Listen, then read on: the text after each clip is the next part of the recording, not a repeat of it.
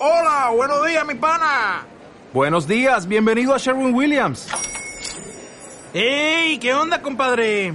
¿Qué onda? Ya tengo lista la pintura que ordenaste en el ProPlus app. Con más de 6.000 representantes en nuestras tiendas listos para atenderte en tu idioma y beneficios para contratistas que encontrarás en aliadopro.com. En Sherwin Williams somos el aliado del PRO.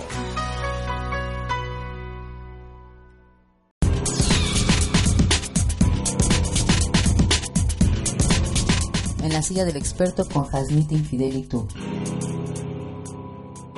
Y seguimos con la tasa del cero porque el artículo 2 a fracción primer último párrafo justamente es el que dice que se aplica la tasa del 16 porque estamos hablando de alimentos, ya quedamos que los alimentos no industrializados pues son tasa cero, pero después llega un último párrafo del artículo 2a fracción primera y dice, ¿sabes qué? Pues aún se utiliza la tasa del 16 a la enajenación de los alimentos para consumo en el lugar o establecimiento en que se enajenen, incluso cuando no cuenten con instalaciones para ser consumidos en los mismos, cuando sean para llevar o para entrega a domicilio. ¿no? Entonces, bueno, ya, ya ahí decimos que todo lo que sea para llevar, lo que se venda de alguna forma preparado, incluso cuando no cuente con instalaciones, bueno, pues lo que puede pasar es que también es a la tasa 16. Se sale de la hipótesis porque la hipótesis es que no esté preparado, industrializado. ¿Sale?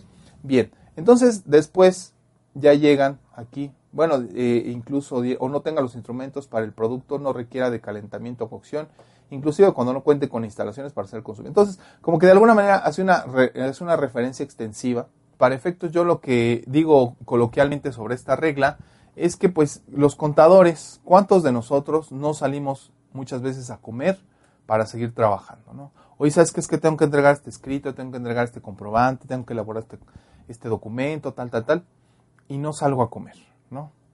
Y como no salgo a comer, después hablo a la fondita de la esquina o a lo mejor al, al, servicio de comida que me lleva comida a mi oficina y digo, pues, ¿qué pediré el día de hoy?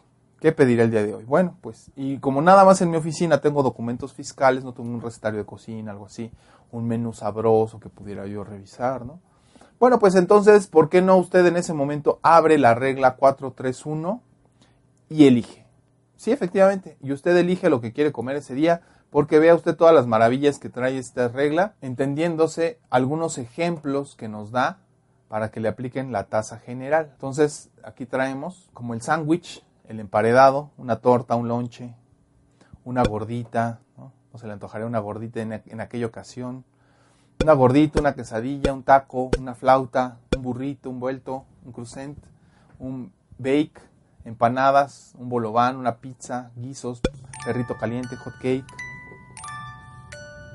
¿Para qué sufrir, amigos? ¿Para qué sufrir si finalmente la regla nos está dando todo un menú, un menú de gran escala, bueno, al menos para quitar el hambre, con enfoque fiscal? Aquí, mire. Y, no acaba ahí, ¿eh? No acaba ahí, aquí todavía continuamos, déjenme mostrarle. Unas alitas, ¿qué tal, no? Molletes, hamburguesas, bocadillos, sushi, tamales, sopas instantáneas, nachos, ¿no?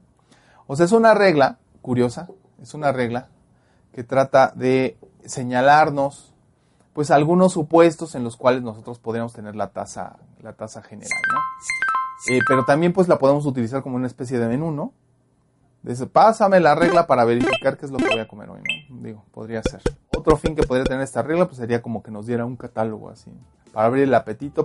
Estudiando fiscal nada más se, aprende fiscal, también se siente alitas, crucen, burritos, nachos, todo eso, ¿no?